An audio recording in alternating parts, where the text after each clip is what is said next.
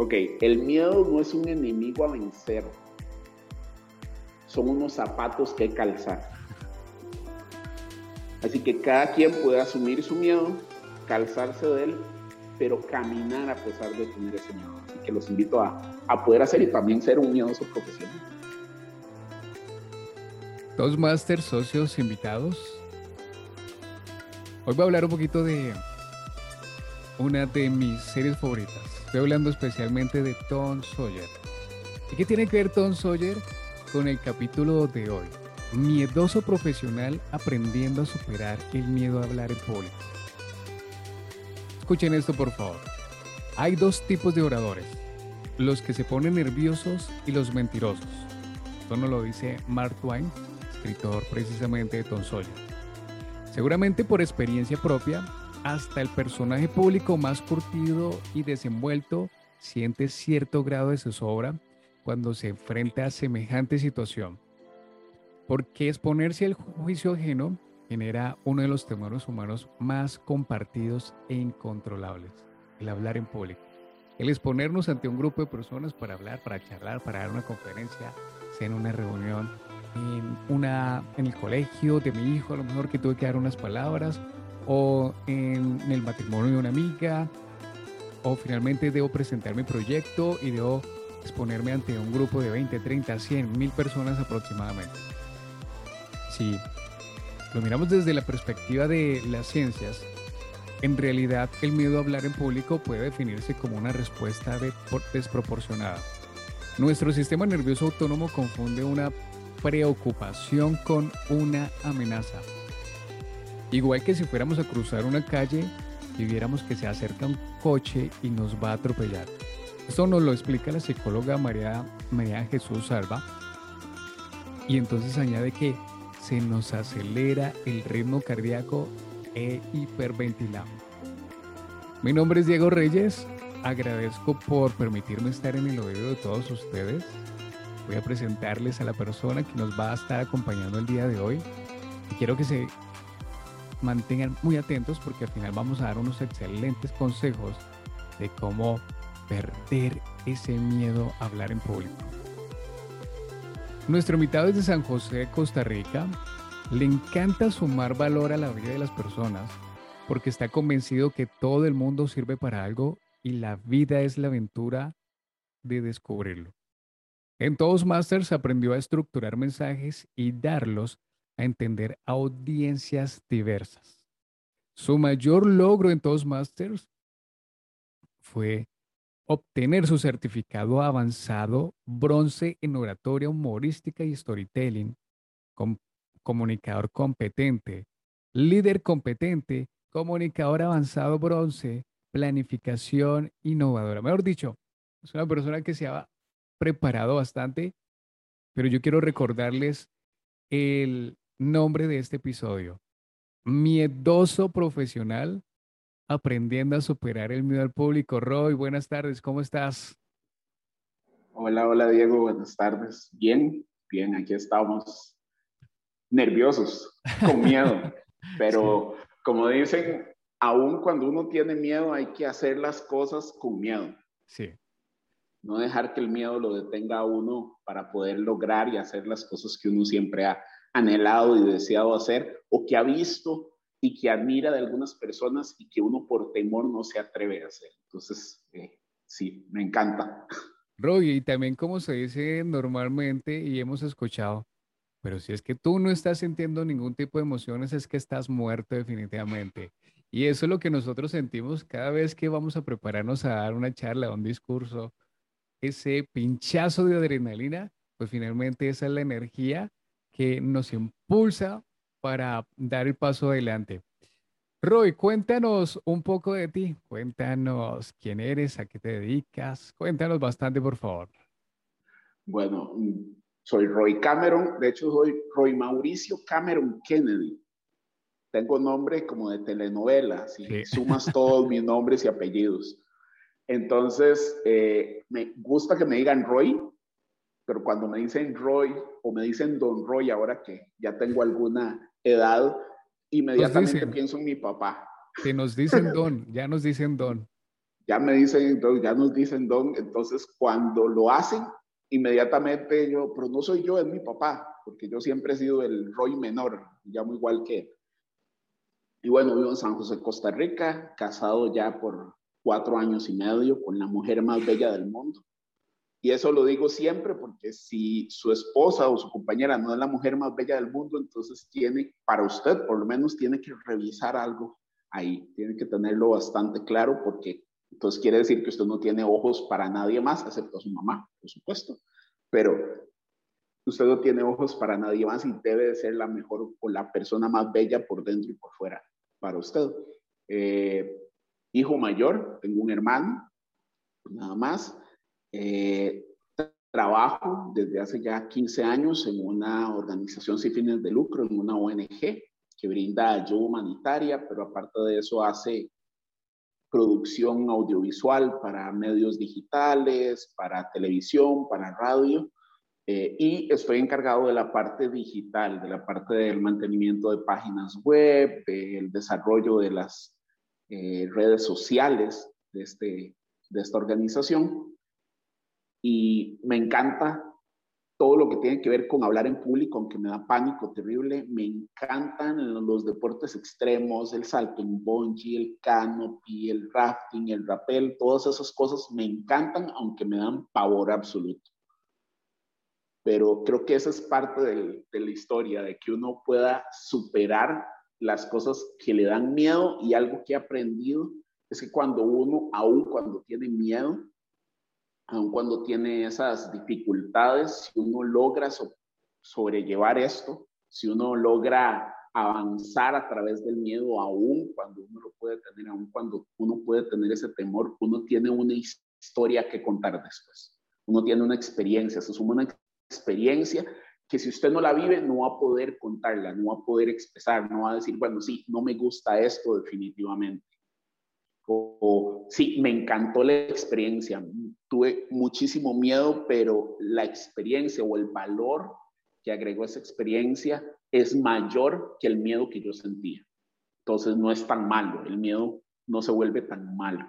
Y creo que la clave de todo es no es no sentir miedo, porque el miedo es como sentir mariposas en el estómago, ¿verdad? Sino es hacer que las mariposas vuelen en orden. Entonces, si uno logra hacer que las mariposas vuelen en orden, puede hacer las cosas con miedo, pero hacerlas. Y eso es mágico, eso es increíble.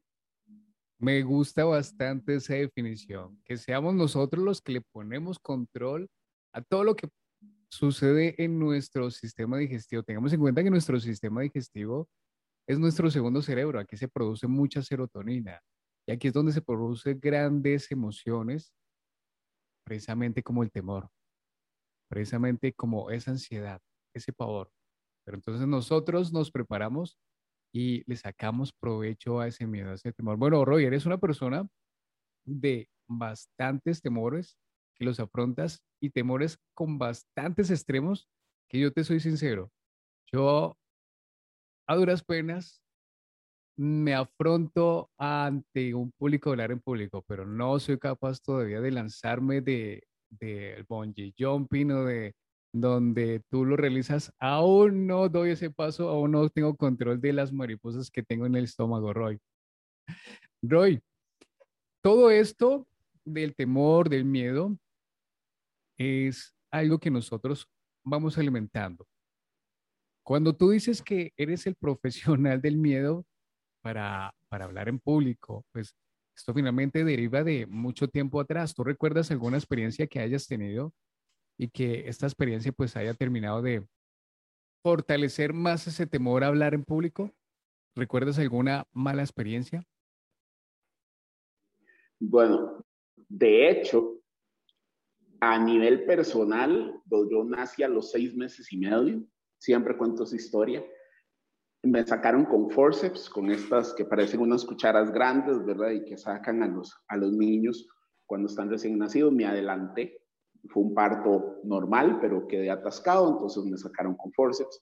Y los doctores a mi mamá le dijeron, por el año en que nací, fue el 81, el seguro social estaba, por lo menos en el país, estaba desarrollando, estaba bastante bien, pero a nivel de niños prematuros o prenatales habían algunas complicaciones. Entonces a mi mamá le dijeron que yo posiblemente iba a salir como con algún defecto, eh, que no me había podido desarrollar completamente, que iba a tener algún tipo de problema. De hecho, ahora la gente me ve y yo les cuento esa historia y me dicen, no, pero usted está grande. ¿Cómo? usted tuvo problemas. cuéntanos, cuéntanos una cosa. ¿Tú cuánto mides? ¿Cuánto mides? Ok, yo mido metro setenta y dos. Metro setenta y dos. Y ustedes y vienen estoy aquí pesando como 95 kilos, algo así que estoy tratando de bajar. Y 95 kilos, ustedes vieron la contextura de Roy, es una persona bastante grande después de tener ese acontecimiento de haber nacido prematuro. Continúa, Roy, por favor. Claro. Entonces, al haber nacido así, cuando yo era el primero, el primogénito, recién casados mis papás, yo nazco, bastante rápido, más antes de lo esperado por ellos y de todo el mundo. Entonces, mis padres me protegieron muchísimo. Me trataban de dar todos los alimentos que podían, eh, todas las cosas, ir al doctor todo el tiempo. Eh, si me, tuvieron que hacer un par de cirugías eh, todavía de, pequeño. Entonces, fue muy amado y soy muy amado por mis padres pero también por ser el primero y demás, tuve que ser muy protegido. Alergia a que me picara una hormiga, me brotaba completamente, eh, los cambios de clima me afectaban muchísimo a, a, nivel respiratorio, entonces habían muchas complicaciones en su momento, entonces me protegían muchísimo. Eso hizo que a mí me diera miedo mucho las experiencias, experimentar ciertas cosas. Y al ser tan protegido, entonces tampoco tenía mucha interacción con, por ejemplo, niños de mi edad. Tenía interacción con mis primitos que tenían tal vez alguna edad similar, con mis primas que eran mayores que yo y que al final terminaron siendo niñeras para mí eh, en su momento. Pero, pero fue un tiempo, como muchos, de sobreprotección, con muchos niños, ¿verdad? Que los padres los... Ahora, pues los niños están un poquito más libres en ese aspecto, pero en esa época en la que yo crecí, eh, sí eran muchísimo más sobre protección. Eso hizo que entonces no tuviera tanta confianza en lo que pudiera desarrollar, tanto en cuando estaba en la escuela y que nos tocaba hacer alguna exposición, alguna presentación, entonces yo era más retraído, soy muy introvertido, se me quita o se me desactiva la, el ser introvertido cuando ya tengo confianza con alguna persona.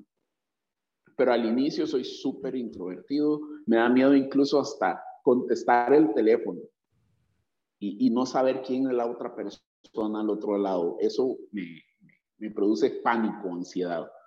Entonces, con el tiempo me di cuenta de que había muchísimas cosas a las que les tenía miedo, pero era por esto, por toda esa protección extrema que tal vez tuve de niño, además de que cuando empecé a, en la parte educativa y todo, esos traumas que le dan a uno de niño, de que uno no puede leer tal vez como los otros niños en voz alta, que se queda tal vez pegado o detenido en alguna, alguna cosa, algún tipo de problema con la pronunciación y demás.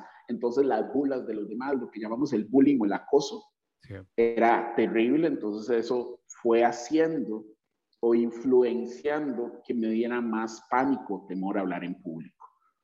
Hasta ¿verdad? que llegué a algún momento en el que dije, bueno, hay ciertas cosas que me dan miedo.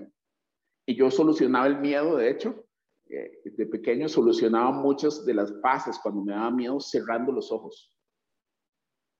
Por ejemplo, a mi mamá le encantan las películas de terror, le encantan. De hecho, es lo único que ella puede ver en una pantalla y no se duerme. Le pones noticias, se duerme. Le pones una película, casi que de cualquier tema, se duerme, excepto las películas de terror. Le encantan, le fascinan. Y yo para estar con ella, pues tenía que, quería acostarme un poco más tarde y quería estar con ella. Y la única manera de estar con ella muchísimo más tiempo era viendo con ella las películas de terror, que me espantaban. Así que tenía una técnica, ya había identificado que el sonido del miedo, de las partes que más miedo dan, hay un sonido particular, había una música particular intencional. Entonces, cuando venía ese tipo de música o algunas imágenes, yo cerraba los ojos, apretaba los puños, ¿verdad? Me iba como una esquina que no me viera mi mamá haciendo eso y cuando ya cambiaba el tono de la música, yo volví a abrir los ojos. Y ya había pasado la parte del susto. Entonces no la tenía que ver, no me, no me confrontaba, no me... No tenía una confrontación con eso.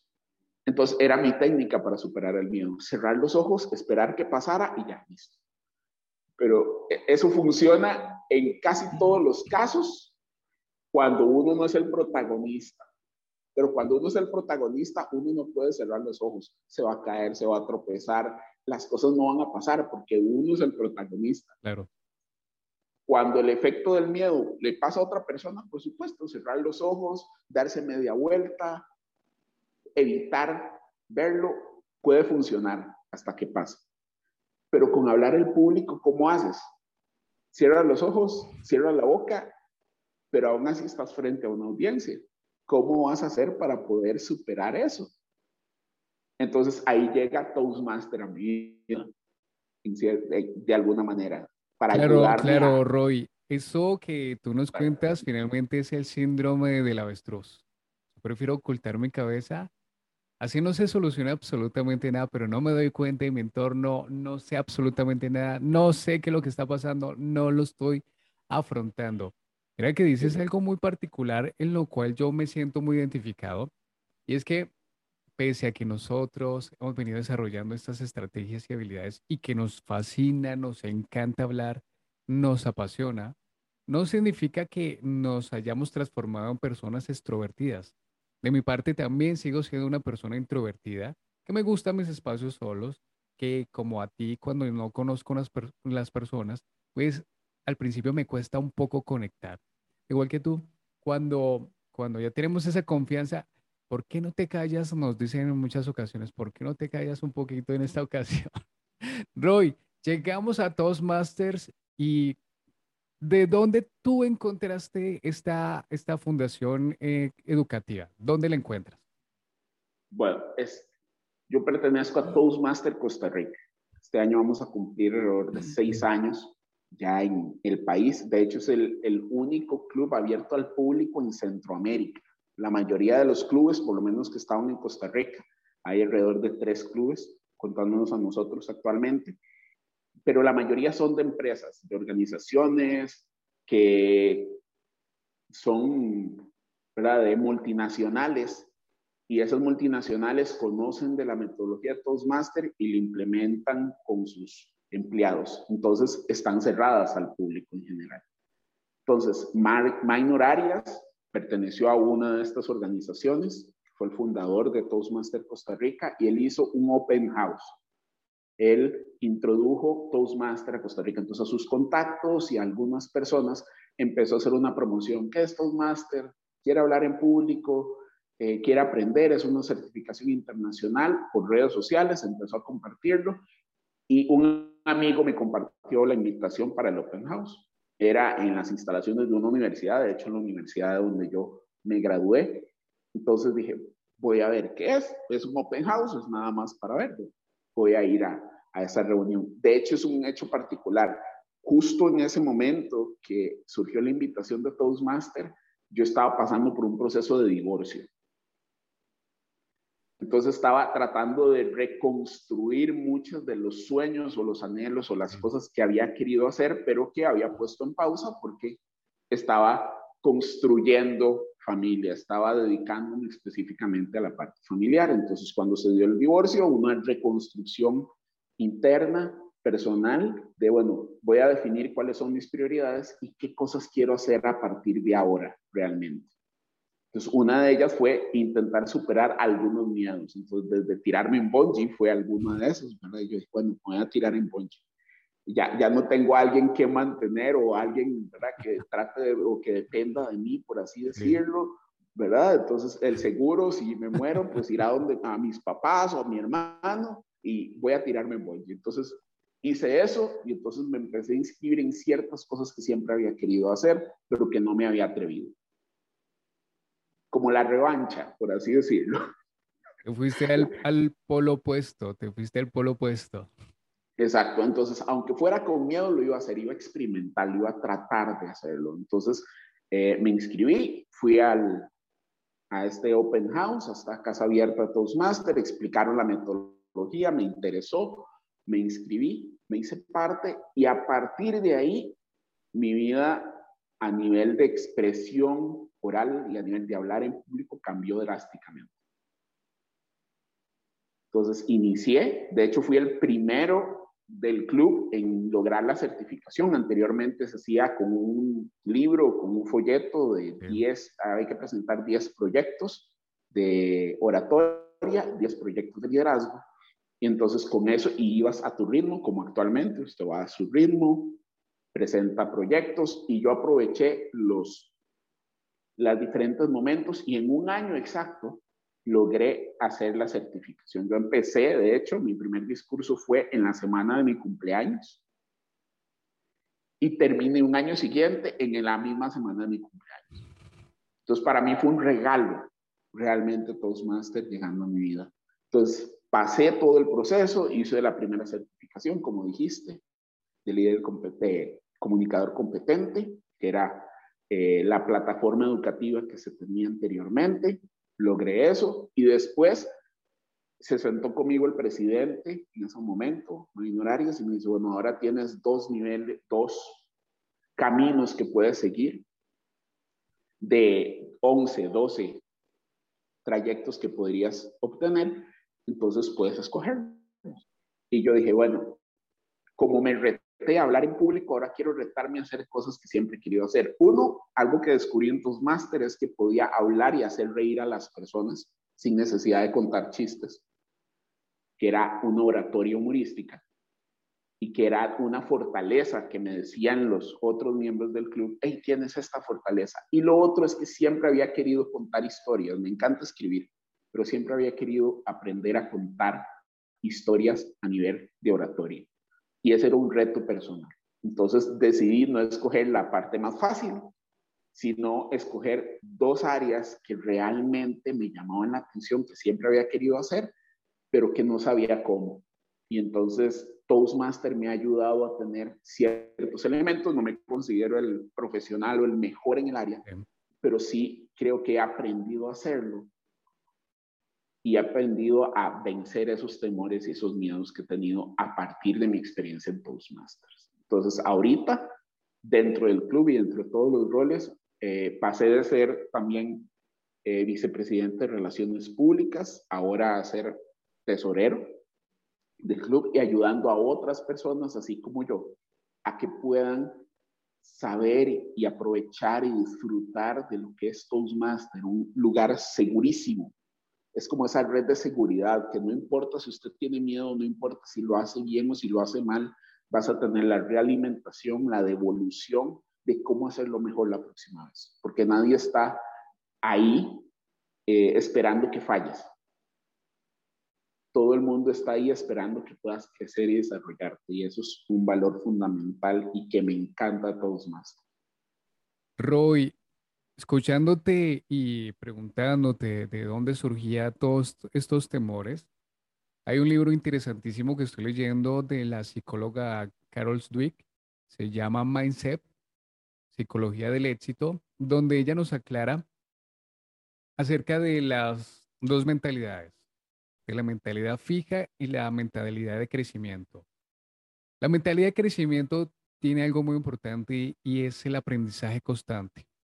Y esto nos va a ocurrir prácticamente a muchas personas que a lo mejor pensamos que por cierta etiqueta que tuvimos desde pequeños, una mala nota en una evaluación, y a lo mejor pensamos que no tenemos las habilidades y los talentos para esta área, pues simplemente con el aprendizaje, así como tú lo acabas de hacer, formándote no solamente en uno, sino dos caminos, y ahora aprendiendo todas estas habilidades, pues eres precisamente una persona que representa esa mentalidad de crecimiento, esa mentalidad de aprendizaje, de constancia, de superación, de vencer ese miedo y ese temor.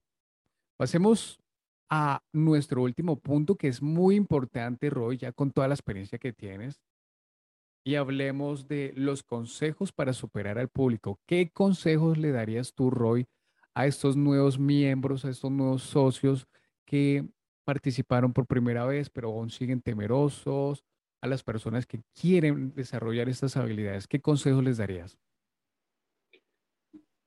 Es una muy buena pregunta. Creo que no soy un experto, pero hay algo que me ha enseñado muchísimo Toastmaster, es ordenar esas mariposas, esos nervios. Si uno deja de sentir nervios o deja de sentir miedo o susto a la hora de hablar en público, hay algo malo. Hay algo malo.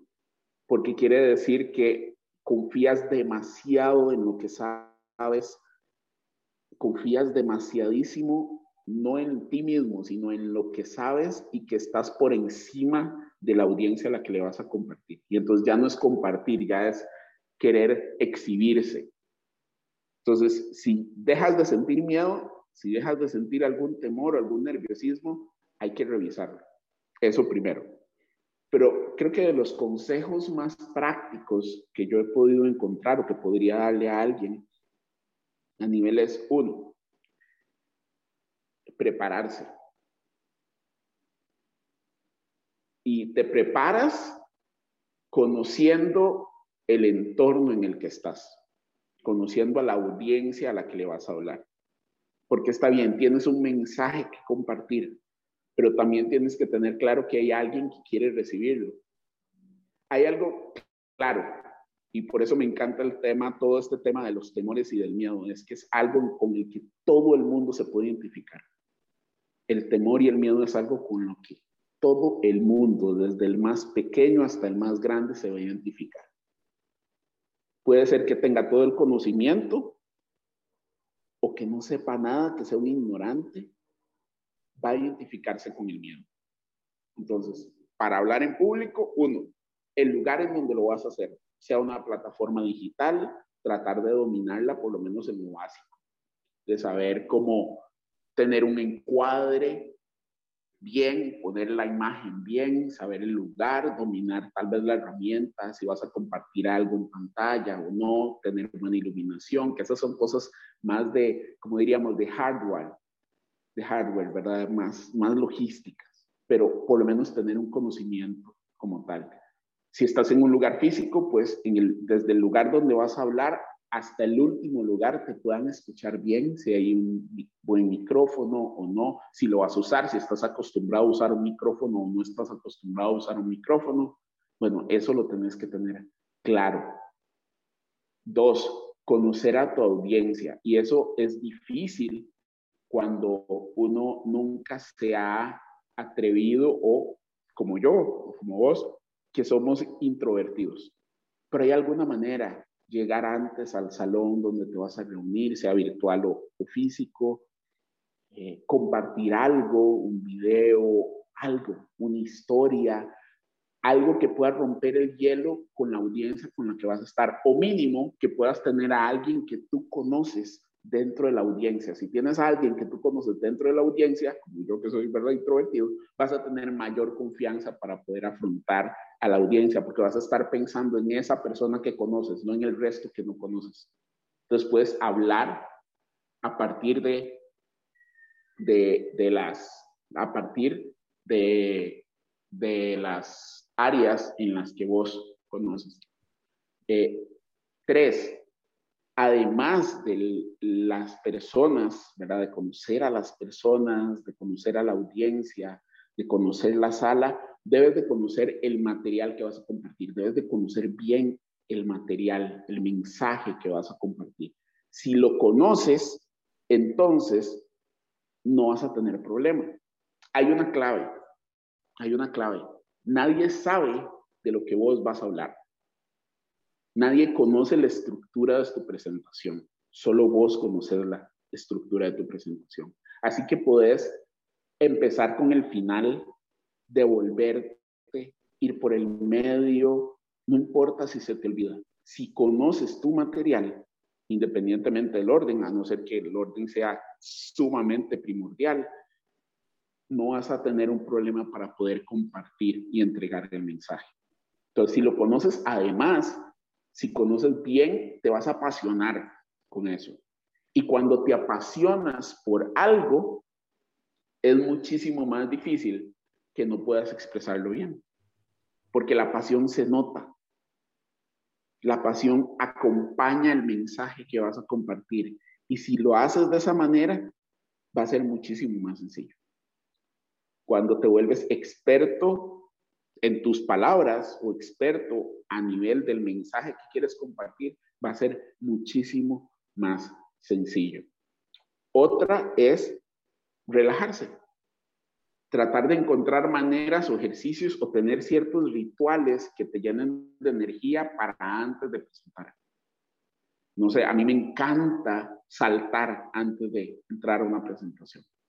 Eso me llena de energía, como que me permite entender que estoy en ese momento, en ese lugar y que tengo que prestar atención.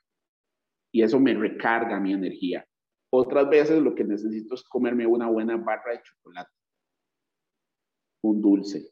Eso me calibra, me, me permite encender esas, eh, esas secciones en el cerebro del placer, de la felicidad, y entonces entiendo que lo que voy a hacer o lo que viene a continuación, aunque me pueda dar miedo, también me puede traer una recompensa, una buena recompensa. Entonces ese chocolate, ese dulce, ese confite o caramelo me recuerda que va a ser un momento y es un momento agradable más que un momento desagradable. Y eso me ayuda muchísimo. Otra de las áreas y de los consejos que me ayudan a mí muchísimo es visualizarme en el momento, imaginarme el momento, el lugar en el que voy a hacerlo. Entonces, yo lo que hago y mi proceso es sencillo.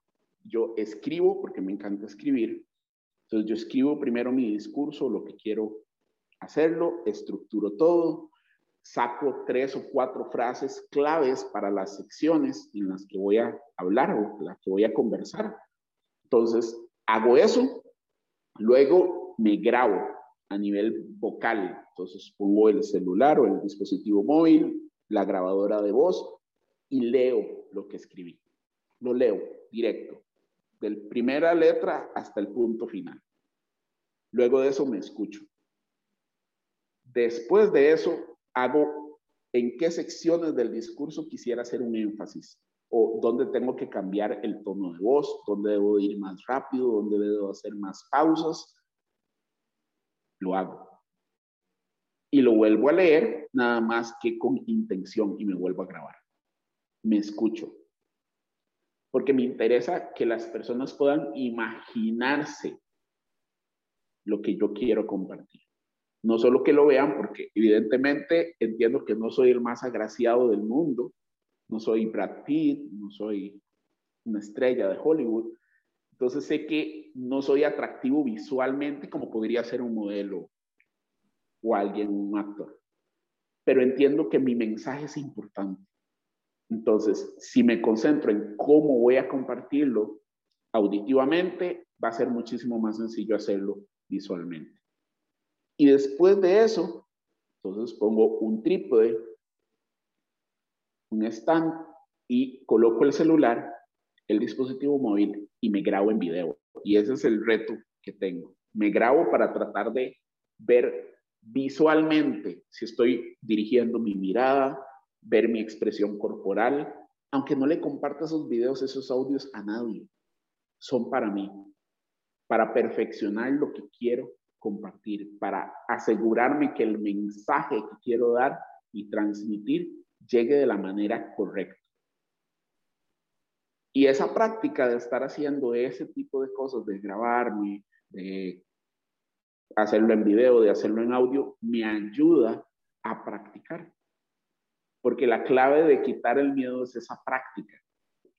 Entre más te familiarices o entre más te expongas, dicen que es la terapia de choque, los psicólogos. Entre más te enfrentes a eso que te da miedo, tiene menos poder sobre ti.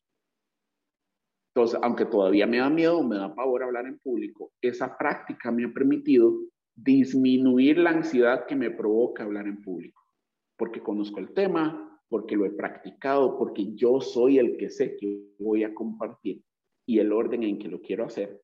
Y se me facilita entonces poder hacerlo con las demás personas. Después, nada más, los dos, los dos últimos son, uno, entender que las personas que te van a escuchar quieren mi éxito, no quieren tu éxito.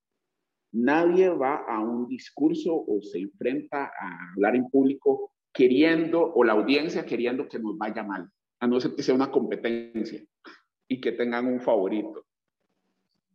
Pero si no es así, que es en la mayoría de los casos, todo el mundo quiere que te vaya bien, porque nadie quiere que alguien le dé un colapso enfrente mientras está hablando en público, que se desmaye, que resulte una emergencia o incluso que le vaya mal, que no se entienda. La gente quiere entretenerse, quiere divertirse, quiere escuchar, quiere aprender, quiere inspirarse. Por eso existe TEDx, por eso existen un montón de escuelas y por eso existen los de stand-up comedy. Por eso existen tantos otros lugares donde uno puede escuchar a gente hablar, porque nadie está esperando que te vaya mal. Entonces, si eso lo entiendo, va a ser muchísimo más sencillo. Y por último, que creo que no es que es más importante y demás, es que podemos concentrarnos más en el mensaje y menos en el miedo. Entender que nuestro mensaje es muchísimo más grande e importante que el miedo que podemos tener. Y que si no compartimos lo que tenemos en el corazón, vidas no se van a cambiar, personas no se van a inspirar, el mundo va a seguir siendo igual o peor. Y eso da más miedo, o por lo menos a mí me da más miedo, porque quiere decir que lo que yo quiero compartir tiene un valor y ese valor puede cambiar la vida de alguien más, así como está o ha cambiado mi vida. Entonces esos son los consejos muy prácticos. Practicar, practicar y practicar. Ese es como el más sencillo de todos y tal vez hacerlo de a pocos. Creo que el, último consejo de verdad es trate de ingresar a un club Toastmaster. Ahora tenemos la facilidad de que son virtuales, eh, algunos, otros todavía presenciales, pero trate de ingresar a un club Toastmaster. Porque es un lugar seguro en donde usted realmente puede practicar, puede ver cuáles son sus fortalezas, como a mí, que me dijeron que yo no creía, yo no sirvo para contar chistes, pero me dijeron, tus oratorias humorísticas son muy buenas, me identifico, me río, gozo con lo que estás diciendo. Entonces, hey, eso es una fortaleza que yo no sabía que tenía.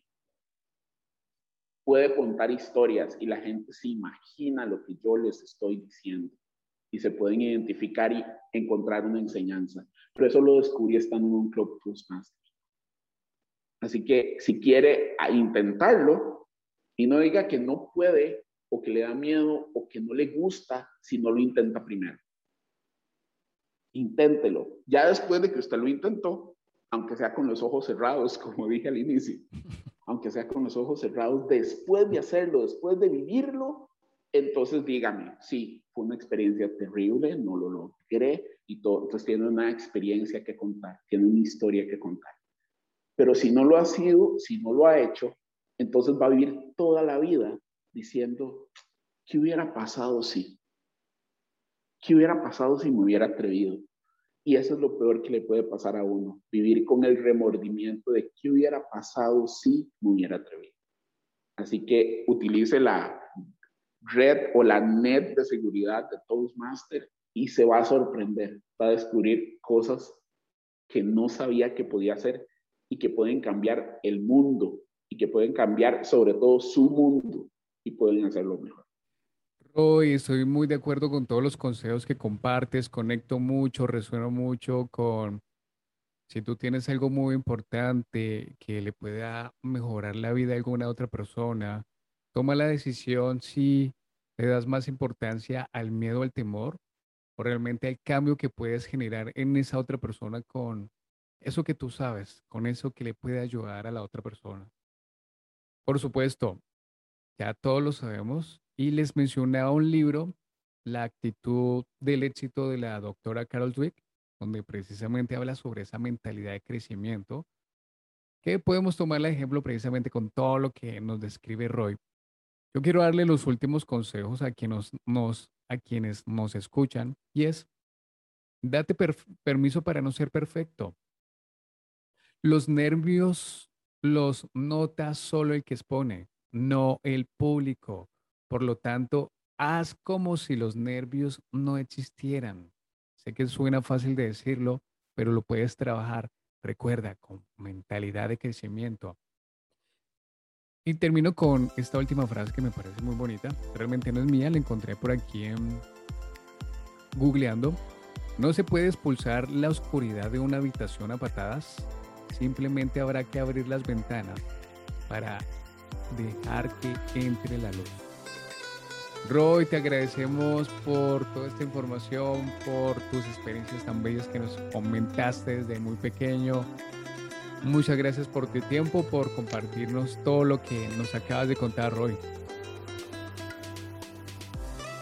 Gracias, gracias. Y, los dejo con una frase final, si me permite. Claro que sí. Ok, el miedo no es un enemigo a vencer. Son unos zapatos que calzar.